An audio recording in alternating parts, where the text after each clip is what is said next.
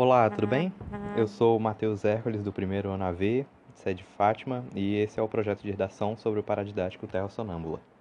Eu vou começar falando sobre alguns elementos da narrativa e depois vou falar mais sobre a minha opinião pessoal.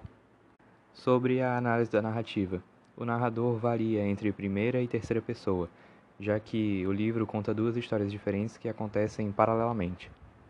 O local onde a história se passa é em Moçambique, um país da África Central após mais de 10 anos de guerra civil.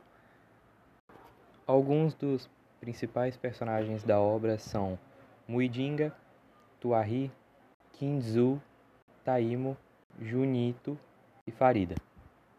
Agora, falando um pouco sobre a minha opinião, no geral, eu gostei do livro. É interessante ver as duas histórias que acontecem paralelamente. É legal também ver o cenário de guerra civil que predomina na história. Eu gostei de ver o Muindinga se desenvolvendo ao longo da história e ver as aventuras que ele acabou tendo que passar junto com o velho que estava com ele. Então foi bem divertido no geral.